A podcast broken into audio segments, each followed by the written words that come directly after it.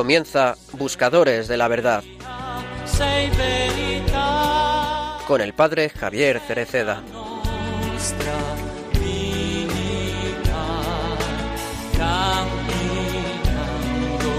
insieme a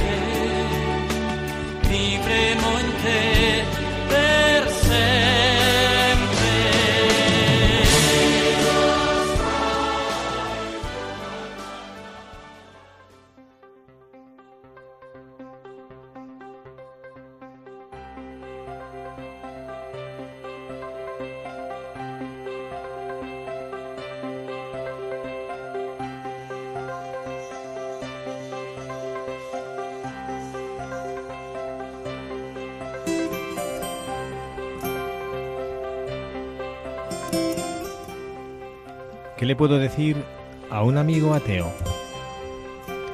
Qué buena pregunta. Todos conocemos a personas que se alejaron de la iglesia. ¿Qué les tenemos que decir? Yo les respondí, escucha, la última cosa que tienes que hacer es decirle algo. Empieza a hacer y él verá lo que haces y te preguntará. Y cuando te pregunte, tú dile, evangelizar es dar testimonio. Yo vivo así porque creo en Jesucristo. Despierto en ti la curiosidad de una pregunta. ¿Por qué haces esto? Porque creo en Jesucristo y anuncio a Jesucristo, no solo con la palabra, sino también con mi vida. Evangelizar no es hacer proselitismo, es decir, evangelizar no es irse de paseo ni reducir el Evangelio a una función y hacer proselitismo. Es lo que nos dice San Pablo aquí. No lo hago para gloriarme, al contrario, es para mí una necesidad imperiosa. Un cristiano tiene la obligación, con esta fuerza, como una necesidad, de llevar el nombre de Jesús desde su mismo corazón.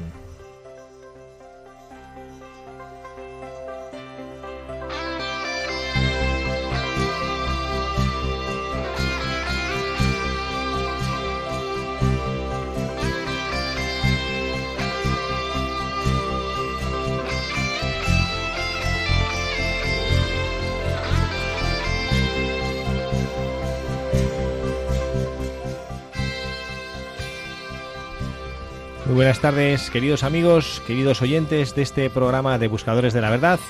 En esta nueva tarde de mayo, el mes de María, disfrutando con esta oportunidad de compartir juntos este ratito en esta casa de María, la casa de nuestra Madre, con toda la gente buena que hace posible día a día que a ustedes les lleguen a través de las ondas este mensaje de amor, de evangelización y de esperanza. Con ustedes todo el equipo que cada 15 días trae a buscadores de la verdad a sus casas, les saluda y les desea una agradable tarde de sábado. Está con nosotros el hermano Michael Cancian. Hermano Michael, muy buenas tardes. Muy buenas tardes a todos. Muchísimas gracias por estar aquí. Ah, aquí encantado, otra vez. Y aquí en Cascada tiene que presentarnos a quien está a su derecha. ¿Quién tenemos hoy aquí? Pues con aquí nosotros? están dos personas que van a mucho la pena. Uno que ya lo conocéis, eh, Nicolás. Hola, buenas tardes. Buenas tardes. Y Lucía. Hola, buenas tardes. Buenas tardes. Pero ¿a quién, ¿a quién nos ha traído? Cuéntenos quiénes son Nicolás y Lucía. Pues Nicolás son eh, Nicolás y Lucía son chicos de tercero y cuarto la ESO y de, de- distintos coles que han participado también en misiones con, con, con sus familias o en apostolados con nosotros eh, para justo lo que decía el Papa Francisco, esto de, de demostrar la fe a través de las obras. ¿no? O sea que ha traído misioneros evangelizadores. Misioneros, así es. Mm, Lucía, ¿tú te consideras una misionera evangelizadora? Sí, Sí. Oye, qué bien. Yo pensaba que ibas a decir que no, ¿eh? Muy bien, ¿eh? Y Nicolás, ¿tú? Ahora tienes que decir que sí a fuerzas, claro. sí, sí, sí. Sí, muy bien, muy bien. Bueno, pues vamos a tratar de pasar eh, con estos jóvenes misioneros. También el hermano Michael y yo nos consideramos misioneros, usted y yo también, ¿no? Pues yo creo que sí, ¿no? Yo creo que está bien. Entonces aquí cuatro misioneros, buscadores de la verdad, están dispuestos a pasar esta tarde, este rato agradable de esta tarde de sábado. Siempre nos encanta que tengamos el privilegio de, de poder emitir nuestro programa en la radio de María en el día de María, que es el sábado. Y lo hacemos muy felices y con todas las ganas de estar en su corazón compartiendo lo más hermoso que tenemos, nuestra fe. Queremos también recordarles que si quieren escribirnos algún correo electrónico para manifestarnos sus opiniones o sus participaciones, que siempre nos ayudan, pueden escribir el correo electrónico a la estación buscadores de la verdad arroba. Todo junto. Repito, buscadores de la arroba. Y bueno, ya saben ustedes que desde hace bastantes meses que el hermano Michael entró en nuestras vidas en este programa de Buscadores de la Verdad, pues eh, casualmente no sé por qué, pero aparecen eh, santos de referencia que son todos italianos. No sé, hermano, ¿usted se explica esto? ¿Tiene alguna explicación esto? O no? Yo no, porque yo pienso que la providencia, porque Eh, yo no sí. sugiero casi nada, no. Sí, sí. Bueno, Pues nada, aquí resulta que hoy tenemos a, a Santa Catalina de Siena, que, me- ah, que es italiana, por cierto, ¿no? Por Ah, cierto, sí. es, es italiana. Sí, Qué, casualidad. Una casualidad, ¿eh? una feliz casualidad que hay grandes santos en la iglesia que nacieron en esa bellísima tierra de Italia y bueno, queremos también compartir con, con todos nuestros oyentes la vida de esta, de esta buscadora de la verdad. Hermano Michael, ¿por qué proponemos hoy a nuestros oyentes esta buscadora? Pues yo proponía esta buscadora primero porque cuando leía una de sus frases, una me ha llegado mucho al corazón y, y yo he dicho, eh, esta frase me había llegado mucho cuando estaba preparando una actividad con chicos y he dicho, esta frase hay que transmitirla a más personas, ¿no? Entonces, justo la, la quería compartir y, y una fra- y la frase que decía, eh, a lo mejor la podemos comentar también después, y es, eh, gritad a todo el mundo eh, lo que es Cristo, lo que es vuestra fe, porque por estar callados el mundo está podrido, ¿no? Decía, porque, porque mucha gente a lo mejor no da testimonio, ¿no? Bueno, bueno, muy bien, muy bien. Esto parece que promete nuestra buscadora de la verdad. Bueno, pues vamos es. a escuchar para sacar un poquito de conocimiento y de fruto de la vida de Santa Catalina de Siena y después eh, buscaremos las enseñanzas que podemos aplicar en nuestra vida cotidiana.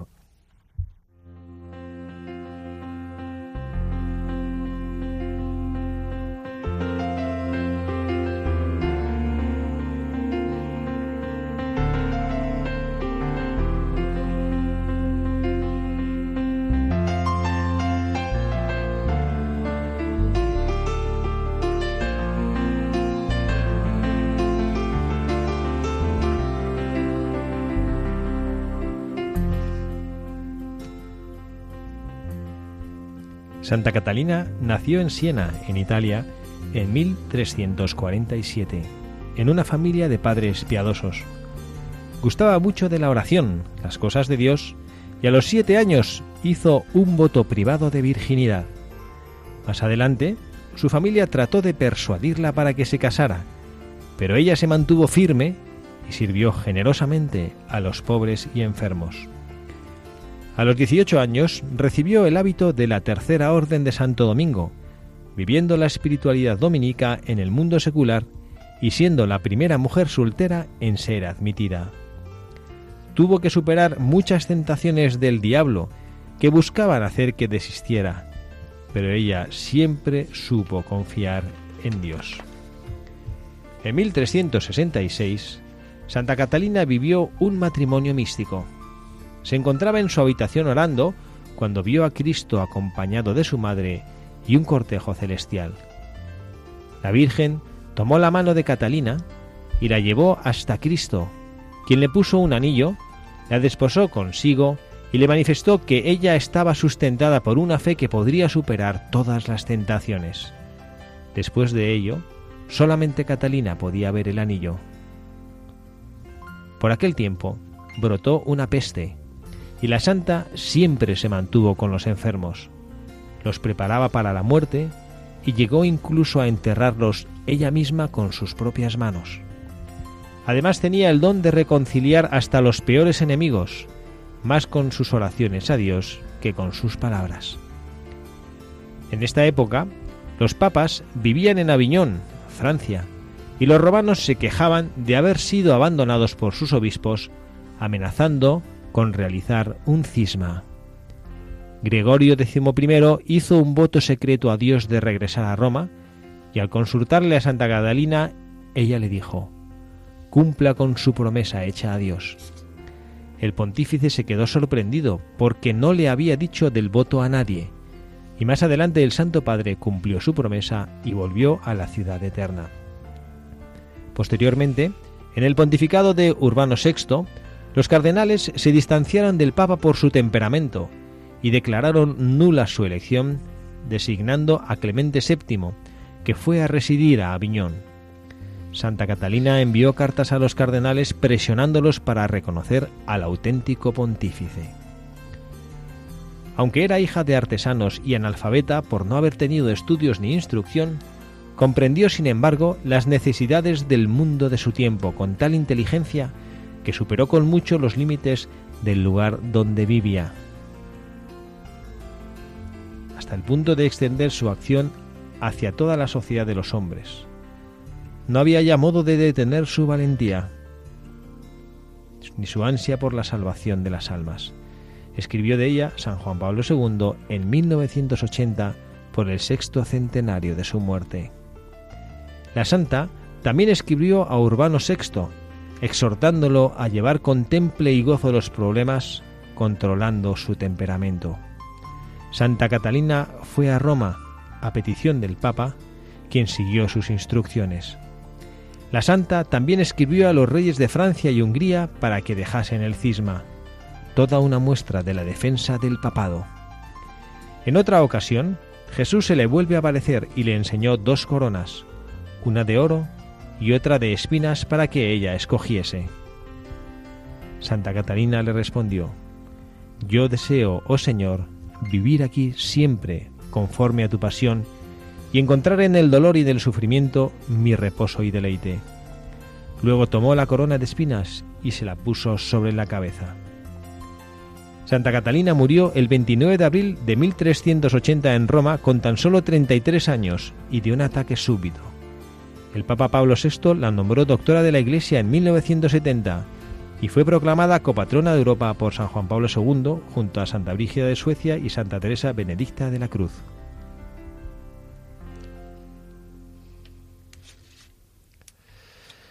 Bueno, menuda Santa Catalina, ¿eh? hermano Mike, la verdad es que bueno, aceptamos que nos proponga usted otra santa italiana porque esta santa merece verdaderamente la pena. Oh, madre mía, sí, merece la pena. Mm, bueno, ¿qué os ha parecido, Nicolás? ¿Qué te ha parecido a ti esta santa? ¿Habías oído hablar de ella alguna vez o no? Eh, sí, había escuchado de ella, pero no conocía su vida tan a fondo. Mm, Y mm. es impresionante su vida. Lucía, esta sí que era una misionera ¿eh? a tope, ¿eh? Sí, la verdad es que sí. Bueno, ¿qué, tal- qué es lo que te ha impresionado más de que te he visto aquí tomando notas mientras leíamos la biografía de Santa Catalina? ¿Qué es lo, qué es lo que más te ha impresionado de la vida de Santa Catalina? Pues sobre todo lo del matrimonio místico. Curioso, ¿verdad? Qué regalo. Yo creo, conozco muchísimas religiosas, ¿no? Mujeres santas que también sienten esta, este anhelo de, bueno, pues de vivir esa, esa entrega y esa consagración de su vida y, pues, con ese esposorio místico con Jesucristo, nuestro Señor. Y esa Santa Catalina lo supo vivir de una manera, de una manera particular, ¿no? Pues nada, vamos entonces, queridos misioneros todos, en esta en este programa de esta tarde de sábado, vamos a tratar de sacar las enseñanzas que siempre nuestros buscadores de la verdad nos dejan con sus vidas. Y bueno, pues vamos a tratar de analizar varias, eh, varias cosas. La primera de ellas, que a mí me gustaría destacar, viendo la, biografía que hemos leído y también constatando lo que era su propia naturaleza, era el optimismo en el cual ella vivía. Mamá, que usted, eh, no sé si esto es propio también, no solo el carácter italiano, que normalmente son muy alegres, ¿no? Pero ella tenía como un- una especie de optimismo en su vida espiritual.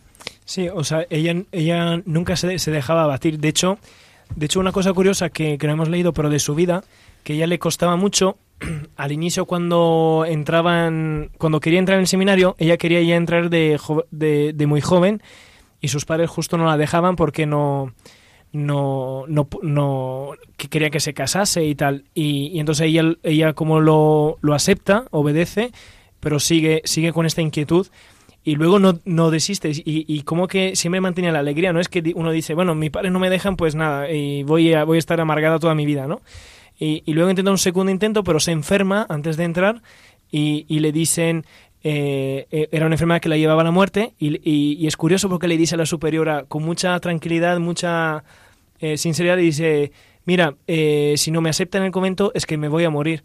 Y cuando la aceptó en el convento, eh, se curó de la enfermedad. ¿no? Y, como que siempre vi este optimismo también con los enfermos. No, no, sé qué, qué opináis.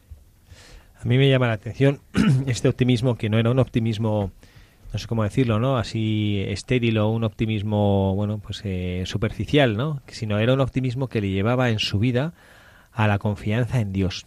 Y a mí, en lo personal, es una reflexión que me gusta mucho, porque eh, el otro día hablaba con una, con una madre de familia que pues me hacía una reflexión sobre lo que a, pues algunas eh, personas de vida cristiana con las que ella convivía y que en los que ella a las que ella acompañaba y, hacía ver que a los cristianos a veces nos falta esa esperanza sobrenatural.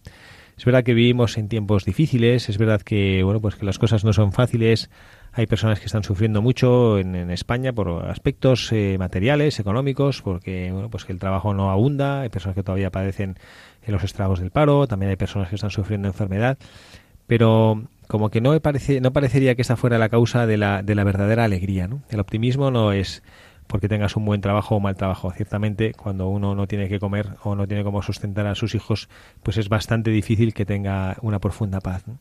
Pero y eso pues teniendo obviamente que tener en cuenta todos estos aspectos materiales la realidad es que deberíamos mirar un poco como han hecho estos santos buscadores de la verdad que nos han precedido en el camino de la vida deberíamos tener la capacidad de poder mirar un poquito más allá ¿no? y saber buscar dónde nosotros eh, somos eh, o ponemos o somos capaces de poner eh, el cimiento y el apoyo de nuestra alegría ¿no? porque a veces no, no siempre acertamos, ¿no? ¿Vosotros cuál es, cuál, cuál es el cimiento de vuestra alegría? A ver, Nicolás, tú, que cuando te levantas por la mañana y te sientes alegre, ¿por qué es? O cuando te levantas por la mañana y te sientes triste, ¿tú por qué crees que es? Pues muchas veces es pues porque no tengo colegio o por cosas así materiales como usted ha dicho. O pues cuando me levanto triste es porque algo me sucedió la anterior noche o porque tengo un examen y no me he preparado bien. Y muchas veces es pensar más allá y siempre ver, intentar ver el lado positivo de las cosas, que es que todas las cosas y en el día a día va a haber un lado positivo. Pues sí, yo creo que, mm, que yo al despertar, o sea, siempre, eh, aunque ya... Es que yo normalmente cuando me despierto no pienso qué es lo que puede pasar, sino vivo lo que... Lo, o sea, el presente. Y eso es verdad que lo, lo vivo mucho porque, o sea, lo que tengo ahora es un regalo y lo que viene, pues es, es secundario. Entonces, yo pues tengo lo que tengo y lo que me viene después pues es un regalo, tanto lo bueno como lo malo, yo creo, porque tanto lo bueno como lo malo pues te ayuda en tu vida. Eso es, ¿no? Y efectivamente entonces al final la ilusión o la, o la alegría o la esperanza, que es lo que estamos viendo en, esta, en este optimismo que vivía Santa Catalina, este optimismo era por el, descubrir quién era Dios en su vida. Y Dios siempre es el mismo y Dios nos regala, ¿no? Como nos dice Lucía, ¿no? Dios te sostiene en la vida. Pues este es el presente, este es el regalo que tienes ahora. Sí, y yo también, padre, añadiría también una cosa que es como que una persona optimista es una persona que no piensa en sí misma, ¿no? Porque eh, cuando empiezas a fijarte mucho en ti mismo, eh, te estás pensando y, ves a lo mejor lo frágil que eres, ves las faltas que tienes, ves eh, y a lo mejor te machacas y, como que no tienes esta frescura interior de decir, bueno, pues me acepto y, voy adelante y miro las necesidades de los demás. De hecho, Santa Catalina lo que también hacía era de dedicarse a los demás, a los enfermos, a, la gente más necesitada, ¿no? Como que no se miraba mucho a, a sí misma, ¿no? A mí hay una otra cosa que, me llama la atención y que está vinculada con algo de la historia de esta de nuestra santa, ¿no? Que dice que cuando cuando tuvo esos desposorios místicos con Jesucristo, que Jesucristo le puso un anillo y que y luego le afirmó que esto es una cosa importante, ¿no? Que ella estaba sustentada, sustentada por una fe con la cual podría superar todas las tentaciones, ¿no? Esto es interesante, ¿no? Primero, porque le puso el anillo, o sea, como que Dios nuestro Señor Jesucristo supo quiso darle a ella un símbolo, un signo de que, que eh, aceptaba esa donación que Catalina hacía de su vida, pero solo ella podía verlo. Esto es una reflexión interesante, ¿no?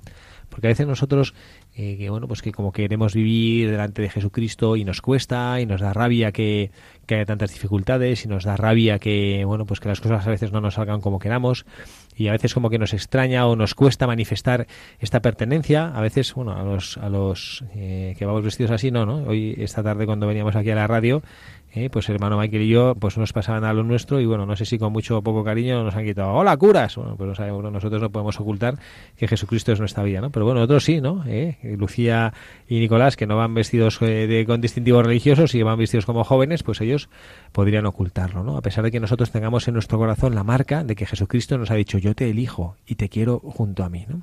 Esta es una de las cosas que, que a mí me parece interesante que, que reflexionemos, ¿no?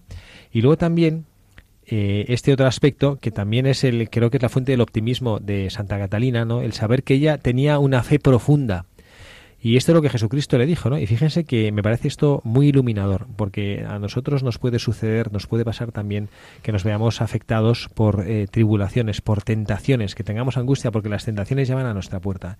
Y dice que Jesucristo le había dotado una fe que le iba a sustentar y que con la cual podría superar todas las tentaciones. Pero no dice Jesucristo que te voy a dar una fe que te va a evitar las tentaciones que no lo dice en la biografía, no dice, te voy a evitar las tentaciones, te voy a dar una fe tal que no vas a tener tentaciones. No, no.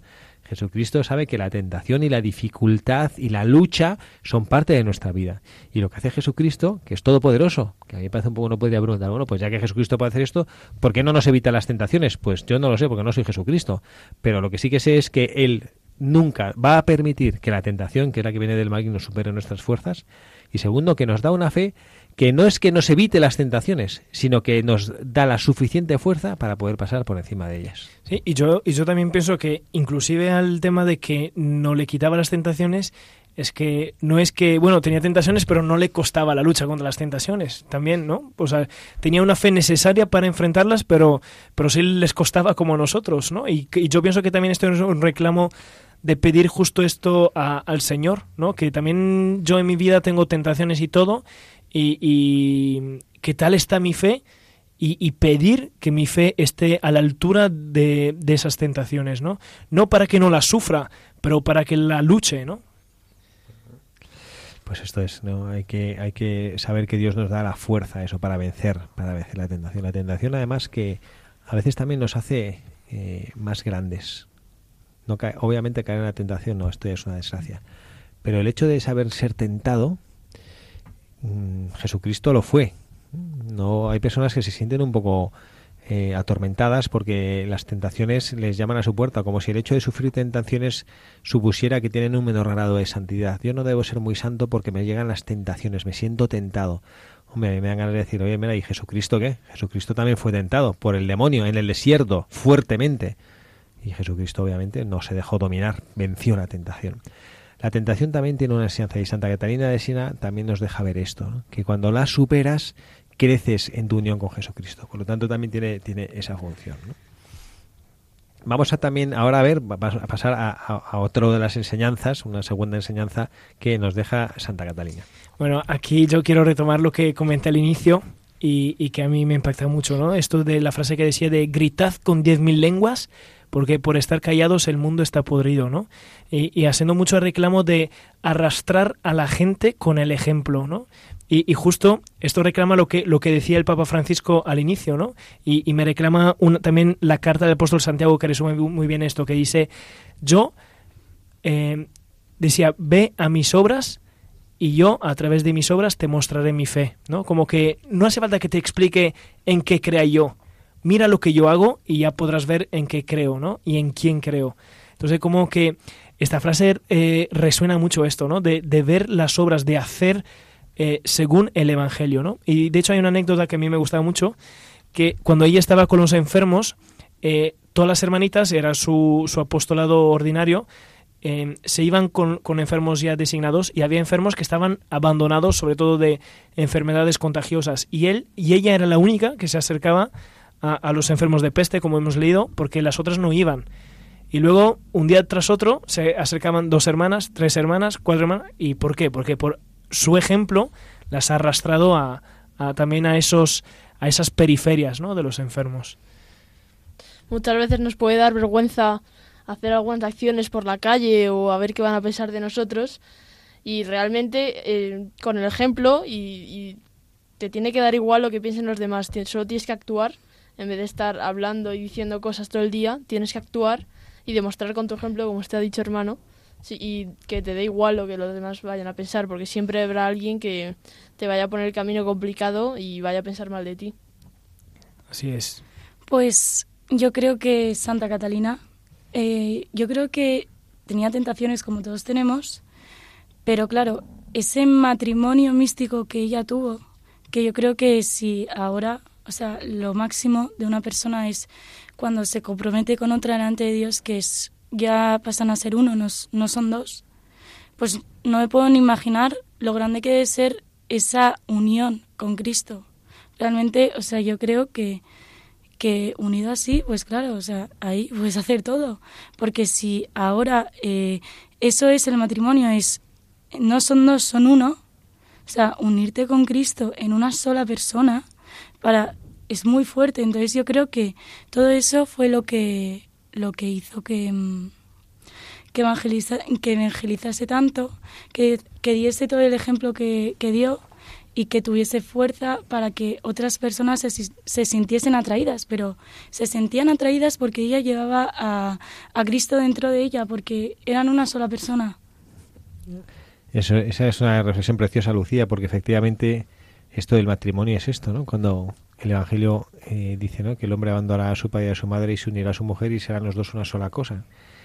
Y es precioso pensar eso, ¿no? que cuando tú lo que haces es unirte místicamente con Jesucristo, desposarte con Jesucristo, como hizo Santa Catalina, fundirte con Él, significa que esa unidad que formas con Jesucristo te hace eh, ser lo que Él es y manifestar y exteriorizar lo que Él es. Y a veces, también lo decía en, en, en la biografía ahora que la leíamos, cuando eh, expresaba que era muy buena para resolver conflictos, y decía, no lo hacía con sus palabras, sino simplemente con su oración.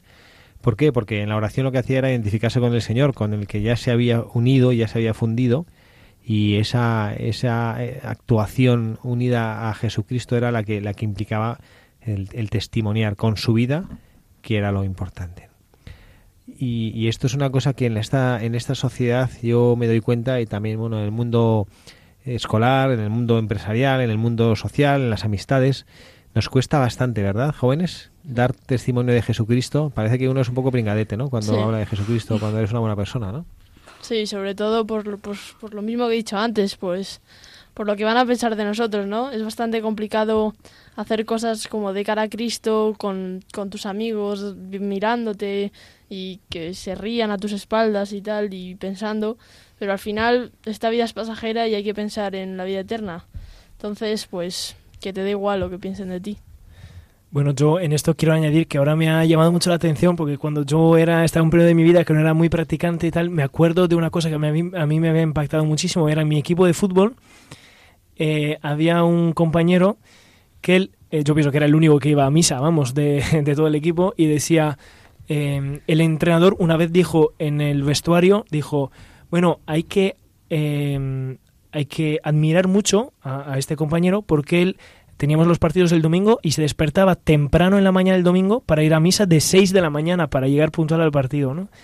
Y, y a mí esto me impactó mucho porque era un amigo como nosotros que, que vivía, que no lo comentaba, pero como que nos dio este ejemplo que nos resonó mucho, ¿no? De, de, de coherencia de vida, ¿no? De, de- de lo que creía y lo vivía.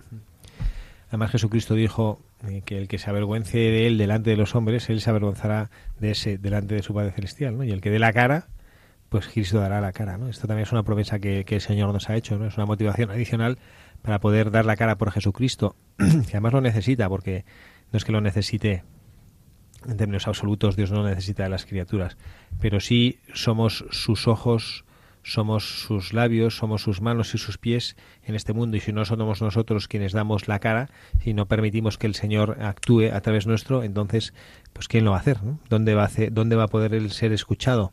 ¿Quién va a poder atender a su mensaje? Somos nosotros. Por eso estaba, cuando hemos empezado este programa, siguiendo a Santa Catalina, que ella quiso ser la voz de Jesucristo de una manera, fíjense que osadía, hasta con el Santo Padre, que le llamó la atención. ¿Eh? Ella le dijo, le conminó a que volviera a Roma. Estaba en Aviñón le dijo, usted vuelve a Roma, que es donde tiene que estar, que ahí está la sede de Pedro, ahí tiene que estar usted. La valentía de una mujer que casi ni siquiera tenía formación. ¿Por qué? Porque se sentía misionera, se sentía que Jesucristo le empujaba y le impulsaba a decir esto. Y, y esto efectivamente no es algo que nosotros eh, podamos obtener por nuestra propia inteligencia o nuestra memoria o nuestra voluntad, sino es algo que es el Señor el que enciende en nosotros esa llama, ese fuego, esa luz, y es la que nos lleva y nos impulsa a dar testimonio, a dar luz, a dar vida. Es el Señor el que nos enciende, no somos nosotros. Muchas veces pensamos que en la obra de la santificación y en la vida espiritual eh, la, la fuerza de voluntad, la capacidad de negación, eso no tiene ninguna fuerza. Lo que tiene nosotros no somos capaces en absoluto de adelantar un solo milímetro en el camino de nuestra santificación si no es bajo la acción del Espíritu Santo. Y por eso nuestra oración y nuestra petición tiene que dirigirse al Señor y pedirle eso, ¿no? Que nos encienda, que queremos ser luz para los demás, pero que nosotros mismos no tenemos combustible interior para poder brillar. Solo Él es capaz de encendernos para que nuestro camino pueda ser luz para los hermanos al que nos rodean, ¿no? Pues vamos a, tratar también de dar forma a esta, esta oración, a este pensamiento de que el Señor es el que nos tiene que ayudar y es el que nos tiene que iluminar y es el que nos tiene que encender en nuestra vida para poder caminar junto a nuestros hermanos y para poderles transmitir esa luz que no la tenemos nosotros, que la tiene el Señor y se la transmite a quienes nos rodean si somos capaces de ser buenos instrumentos en sus manos.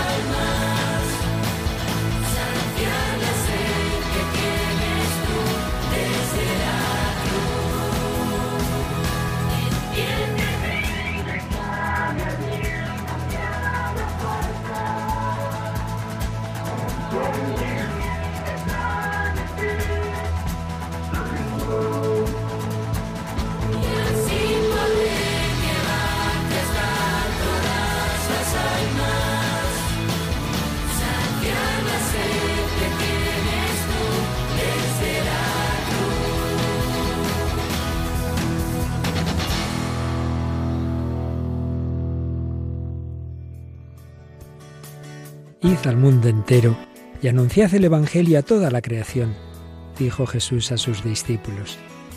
También hoy el Señor quiere que seamos misioneros bajo el manto de la Virgen, Reina de los Apóstoles. Radio María, que no tiene más fin que colaborar en esa misión evangelizadora, os pide en este mes de mayo un esfuerzo especial de oraciones, voluntarios y donativos. Así, la voz de Cristo podrá llegar a todos los rincones de España y de otras naciones del mundo a las que queremos llevar Radio María. Puedes informarte de cómo colaborar llamando al 91 822 8010 o entrando en nuestra página web radiomaria.es. Apóstoles y misioneros del mundo con Radio María.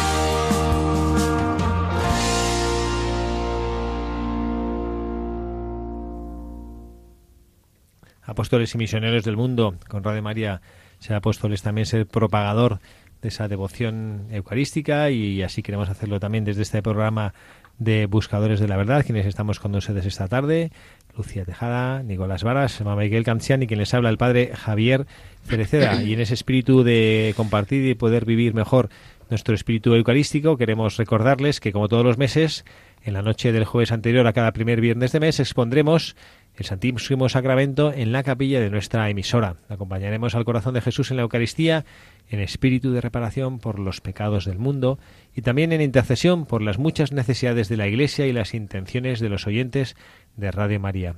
La hora santa de este mes de mayo tendrá lugar el día 31 a las 11 de la noche.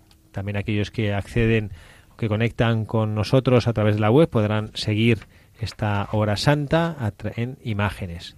Si quiere que tengamos presentes sus intenciones de una manera especial, pueden enviarnos un correo electrónico a través del mail horasanta@radiomaria.es, repito, horasanta@radiomaria.es o también pueden llamarnos al teléfono 902 500 518, repito, el teléfono es 902 500 518. Pueden llamar por teléfono hasta el miércoles 30 de mayo y mm, podremos incorporar esas peticiones en nuestra hora santa.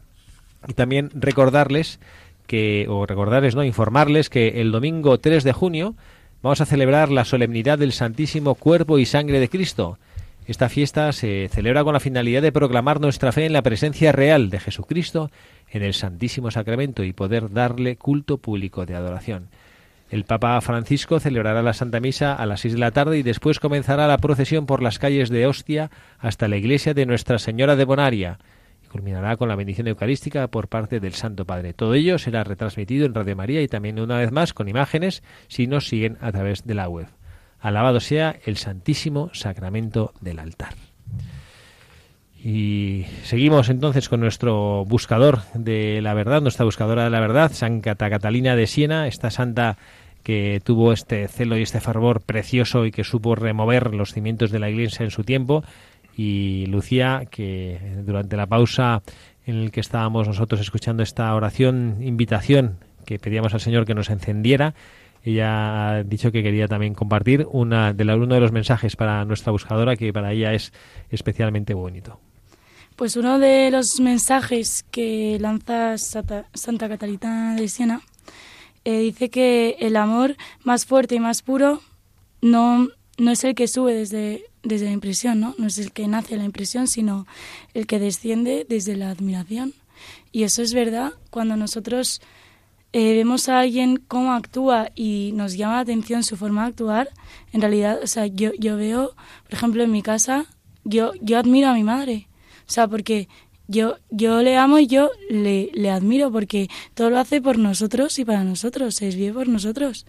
Y yo creo que eso es lo que, lo, hace, lo que hace Cristo con nosotros cada día y, y, a veces no lo vemos, no lo valoramos porque estamos en las cosas del mundo distraídos. Y, y realmente es lo importante, ¿no? Porque Dios es el amor y, y, de la, y del ejemplo ese que hablamos de Santa Catalina, es el amor y el amor es Dios lo cual es, es que me impresiona este, este mensaje. Me gusta mucho. Este mensaje que nos hace ver efectivamente, y, esto es una reflexión muy profunda, ¿eh? lo que Lucía, lo que Lucía nos, nos comparte a nosotros, ¿no? que el amor es más fuerte y más puro no cuando sube desde la impresión. A veces buscamos también en nuestra vida cristiana lo que nos impresiona, lo que es un poquito espectacular. Yo sí lo noto un poco a veces y lo, bueno, cuando tengo ocasión de, de hablarlo y compartirlo con personas que me acompañan en el camino de la vida y a las que yo puedo acompañar y tratar de acercar a Jesucristo en la medida de mis humildes capacidades, sí les hago ver que hay que tener cuidado con evitar esta especie de, de atracción por lo, por lo novedoso, por lo espectacular, por lo que lleva el sentimiento que está bien cuando ayuda, ¿no? Pero que es una ayuda, no es, no es no puede, no puede cimentarse en nuestra vida relación personal con Jesucristo, pues eso, en esas, en esas impresiones, ¿no? Pero sí esa admiración eh, hacia el Señor, como decía Lucía, que ella siente por su madre cuando contempla todo lo que hace y es consciente que eso cuando somos pequeños no nos damos cuenta porque pensamos que, que se nos debe, pensamos que, bueno, ni, ni, siquiera valoramos que hay una persona que nos quiere, que nos cuida. A mí me fascina ver en el colegio a las madres con niños pequeños que es una dedicación absoluta, absoluta cuando son bebés, que tienen que estar en los brazos o cuando ya empiezan a caminar, que la madre es que no les pierde del ojo y digo, qué impresionante pensar que pasamos cuatro o cinco años de nuestra vida y nuestra madre no nos quita el ojo ni un minuto, ¿no?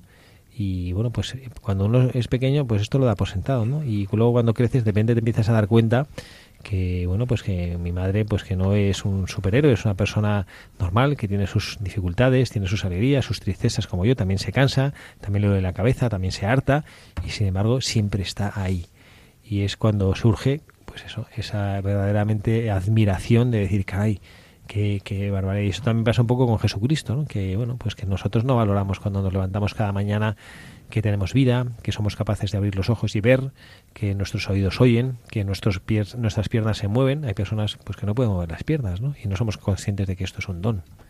Sí, y a, a- mí, a aquí me gustaría añadir una, una cosa que me hizo, em, me es- estaba reflexionando mucho cuando Lucía estaba compartiendo, que es qué diferencia hay entre una impresión y entre una admiración, ¿no? Y yo pienso que una impresión, em, una impresión es algo que a lo, a lo mejor te llama mucho la, o sea, te puede llamar mucho la atención, pero a lo mejor después de un rato, de un tiempo, de unos días, de unas semanas, meses, a lo mejor ya te has olvidado de ello, ¿no? Y una admiración es como que eh, levanta, levanta la mirada, te levanta la mirada, es decir, que te abre eh, las expectativas, te abre la mente sobre, sobre este aspecto, ¿no? Que en este caso es el amor, ¿no? Y yo pienso que al final es cuando uno se admira que de verdad tiene una verdadera exp- experiencia de Cristo, ¿no? No es cuando uno eh, a Cristo le impresiona los milagros que ha hecho, ¿no? Pero le admira, se, una persona se admira, una persona que es amiga, que, que quiere ser amiga de Cristo se admira cuando Cristo la ama, ¿no? Y lo que hace en, en su vida y a lo mejor las cosas que tiene que sanar en su vida, ¿no? No tanto por lo padente, por lo impresionante, pero porque te manifiesta su amor. Pues esa es una idea preciosa y queremos seguir eh, más adelante entonces con nuestras con nuestros mensajes de, de nuestra buscadora de la verdad del día de hoy. ¿no? La santa que supo también o que tuvo el valor no digo de que de corregir, ¿no? pero sí de aconsejar al Papa, que bueno, la biografía nos dice que también el Papa le pidió consejo, menuda había esa Santa Catalina de Siena, además una jovencita, dice que murió con 33 años, qué barbaridad, qué intensidad de vida tuvo que tener para bueno, pues que llegase hasta oídos del Papa su santidad y el que fuera una mujer de tanto de tanto don de consejo y de tanta capacidad y conocimiento espiritual de la, de la vida y de la relación con Jesucristo, ¿no? y, y ella pues era, era considerada y esta es la bueno pues el siguiente mensaje que nosotros como hemos dicho antes también tendríamos que aceptar como propio y ella era considerada como antorcha luminosa de la iglesia antorcha luminosa de la iglesia. Ella supo dar respuestas de verdad y esperanza a los problemas humanos y divinos de las almas que caminaban sin rumbo. Y la pregunta es, bueno, pues esto cómo logra hacerlo ella, porque parece que es un poco difícil el poder animar e iluminar a personas que van con problemas humanos y divinos y dar respuestas de verdad y esperanza a quienes caminan por el, por el mundo y encima lo hacen sin rumbo. Bueno, pues la, vida de Santa Catalina nos dice claramente el motivo por el cual ella fue capaz de hacer todo esto. Lo dice porque ella estaba animada por el amor, animada por el amor. Y esto creo que es una reflexión que pocas veces nosotros los cristianos hacemos. Y me parece que nace de un espíritu acomodaticio, que nos encanta acomodarnos, nos encanta estar cómodos. Y resulta que Jesucristo no viene, no es el acomodador. Ahora ya los jóvenes no saben lo que es el acomodador. ¿Vosotros sabéis lo que es un acomodador? ¿Habéis ido al cine? No. ¿No habéis ido nunca al cine? No, sí, pero... ¿Eh? Y Pero no visto, sé lo que es Pues eso. vosotros sois muy No. jóvenes, ¿no? Pero antiguamente el acomodador era el que te ayudaba a ponerte cómodo en tu butaca, ¿no? Que no es que te cogieran brazos y te ponían, ¿no? Pero te acomodaba y te decía, mira, aquí este es tu asiento, este es tu asiento, ¿no? Y a veces pensamos que Jesucristo es el acomodador de mi vida, ¿no? Para que yo quiera, eh, para que me ponga cómodo, que me ponga cómodo. No, Él no, es, no es el acomodador, ¿no? Pero Él es el que me ayuda y me ilumina y me enseña a brillar en mi vida. Y, y mirar, vosotros tenéis responsabilidad también de saber iluminar la vida de los que os rodean. Sí, yo creo que en nuestro día a día tenemos que ser como antorchas, como Santa Catalina, pero con los que nos rodean. O sea, nuestra capacidad no es tanta como la de una santa, pero en nuestro día a día podemos ser antorchas de los que nos rodean en nuestro día a día, de nuestros amigos, de nuestra familia, dándoles ejemplo de, los que, de lo que hacemos nosotros, sobre todo con nuestros hermanos, nuestros hermanos o familiares, que son los que mm, básicamente te admiran o pueden admirar las obras que tú hagas y o tu esfuerzo o las cosas o las pequeñas cosas que hagas día a día, pero que, que mucha gente no se da cuenta y al final están ahí. Sí, y justo a esto eh, ha revocado en mi memoria esos días una conversación con un chaval y, que estábamos comentando y, el chaval decía, eh, justamente decía, es que la iglesia tiene eh, tiene que ir adelante en todo porque no puede ser que esta, esta situación y, y, y, y la, y la gente necesita saber el mensaje y qué pena que la iglesia no llega, ¿no? Porque pues hay, hay pocos hombres, mil circunstancias, o la sociedad no le deja, o bueno, fin, mil, mil cosas, ¿no? Y, y, la respuesta que me vino a mi mente en este momento fue, pero que también tú y yo aquí somos iglesia, ¿no? Y a lo mejor también aquí en tu alrededor, entre tus amigos, hay gente que no le ha llegado el mensaje como tú lo tienes, ¿no? Entonces, tú tienes esta misión como iglesia en este momento de hacérselo llegar, ¿no? Y, y porque a, veces, a lo mejor es muy fácil entregar la, la, pelota de la responsabilidad a otro, ¿no? Pero si yo también soy bautizado y creo en Cristo, soy iglesia y puedo transmitirlo a los demás y puedo hacer que la iglesia llegue más allá de lo, de lo que yo pienso y de lo que yo veo, ¿no? Esto es una cosa que suele suceder, ¿no? Yo creo que aquí tenemos a dos jóvenes que se han manifestado como misioneros al principio del programa, pero vosotros, ¿quiénes pensáis que son más responsables de transmitir el mensaje de Jesucristo de los que estamos en este estudio? ¿Los que vamos de negro o los que no? Pues yo diría que los que van de negro. Que los que van de negro decís, ¿no? Bueno, pues a lo mejor nosotros quizá porque por nuestra vocación dedicamos toda nuestra vida a ello, tenemos quizá, bueno, pues un mayor compromiso, pero no sé si decir una, una mayor responsabilidad. ¿no? Probablemente sí, ¿no? Pero también todo bautizado. ¿Vosotros estáis bautizados? Sí. ¿Mm? sí. Bueno, pues sí. esto de ser bautizado implica también una vocación a la santidad, lo primero, ¿eh? que vosotros tenéis llamada a la santidad. Dios os llama a ser santos. ¿Eh? No tienen que ser santos solo los de negro. A veces los de negro lo, lo tenemos un poco más complicado, ¿no? porque tenemos más información y por lo tanto más exigencia que Dios nuestro Señor nos dará el día de mañana. ¿no?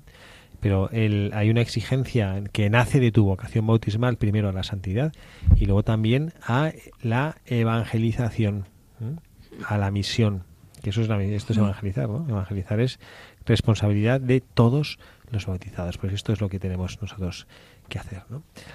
Y bueno, pues vamos, hermano Michael, ya con la última, de los, el último de los mensajes de nuestros buscadores. Bueno, un mensaje que quería compartir que, que también me ha gustado mucho es el tema de la, de la paciencia de, de Santa Catalina, ¿no? Y Santa Catalina decía mucho, eh, pues que, que ella, o sea, primero fue, fue muy paciente frente a los ataques que tenía de que a lo mejor también entre luchar para que el Papa volviese a Roma y pues no era una cosa que simplemente mandas una carta y lo solucionas, ¿no? Tienes que hablar con mucha gente, tienes que eh, recorrer o escribir y pensar, ¿no? Y, la paciencia de, de llevar esto eh, es muy ejemplar y también cuando, cuando curaba y estaba con los enfermos, ¿no? No sé qué, qué, qué, es lo que pensáis vosotros. Sí, a mí me parece muy difícil en nuestro día a día que siempre hay personas, bueno, en mi caso mis hermanos, que siempre pues haces cosas por ellos o, por ejemplo, les, le echas la ropa a lavar a tus hermanos y luego ellos a veces pues están, tienen un mal día y son muy guardes contigo y ahí ya se te cruza el cable y intentas tener paciencia, pero es una virtud muy complicada de conseguir. Y además en el día a día con personas que estás conviviendo constantemente, que a veces... Te entra la debilidad.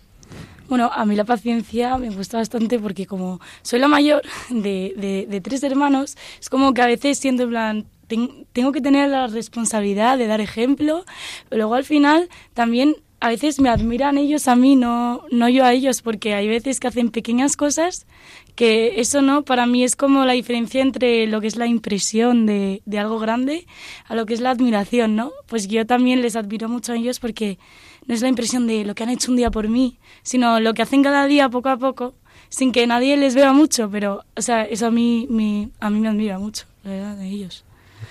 Esta es una virtud preciosa en la vida cristiana, la paciencia, que además va muy vinculada con, una, con un gran don del Señor que tampoco es fácil tener, que es la humildad. Las personas pacientes habitualmente son personas humildes, habitualmente, no, necesariamente.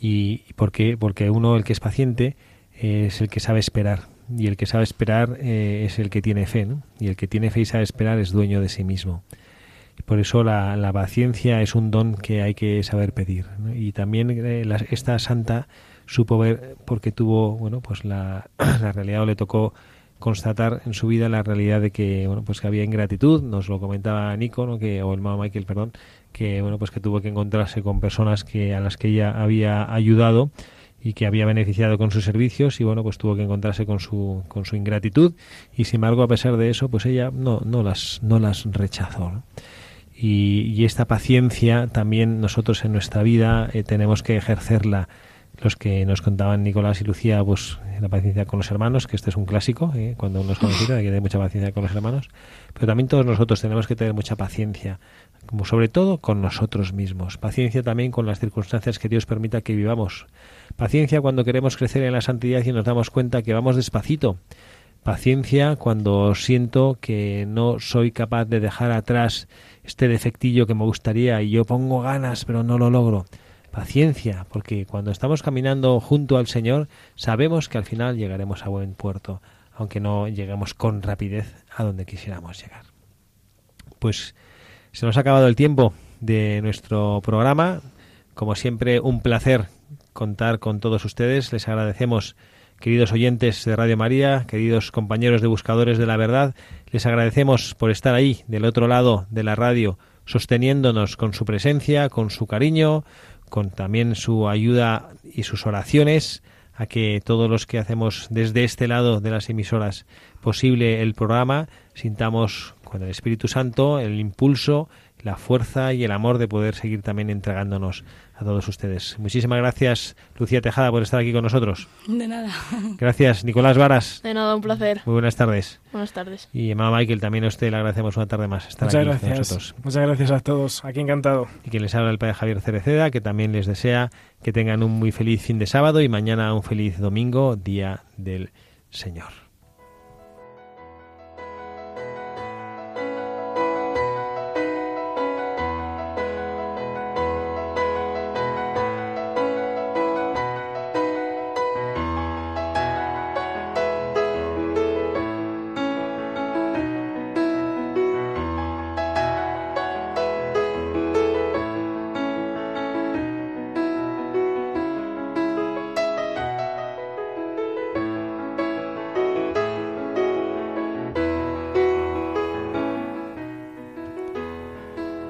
Señor, una de las frases que la santa que hoy nos acompaña en el programa supo vivir en su corazón, inspirada por el amor que tú depositabas en su interior, tú que místicamente te habías desposado con ella, era la invitación a vivir con ardor y con amor todo, toda nuestra entrega, todo el sentimiento, toda la convicción, todo el ardor de la fe que tú depositas en el alma de quien te ama.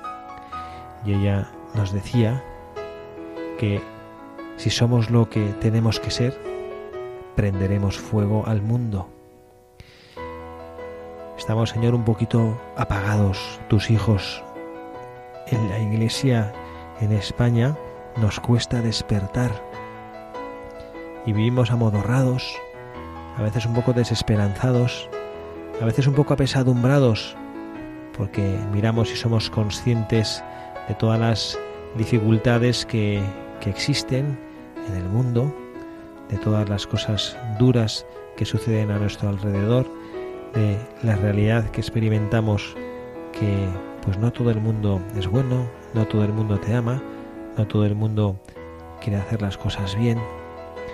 Y entonces se nos oscurece la fe y nos olvidamos de que tú quieres hacer brillar el mundo a través nuestro. Y por eso te pedimos, Señor, esta convicción para ser lo que tenemos que ser. Y ese, eso que tenemos que ser no es superhombres, supermujeres, superapóstoles. Tenemos que ser hijos amantes de su Padre Celestial.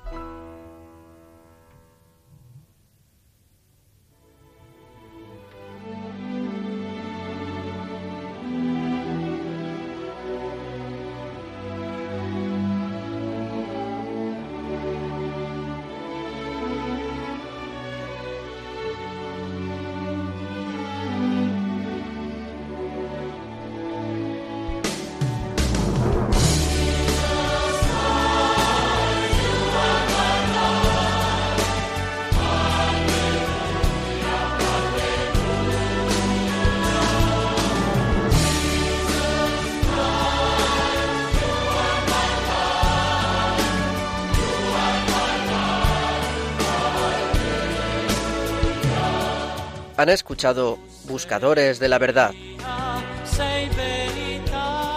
con el padre Javier Cereceda.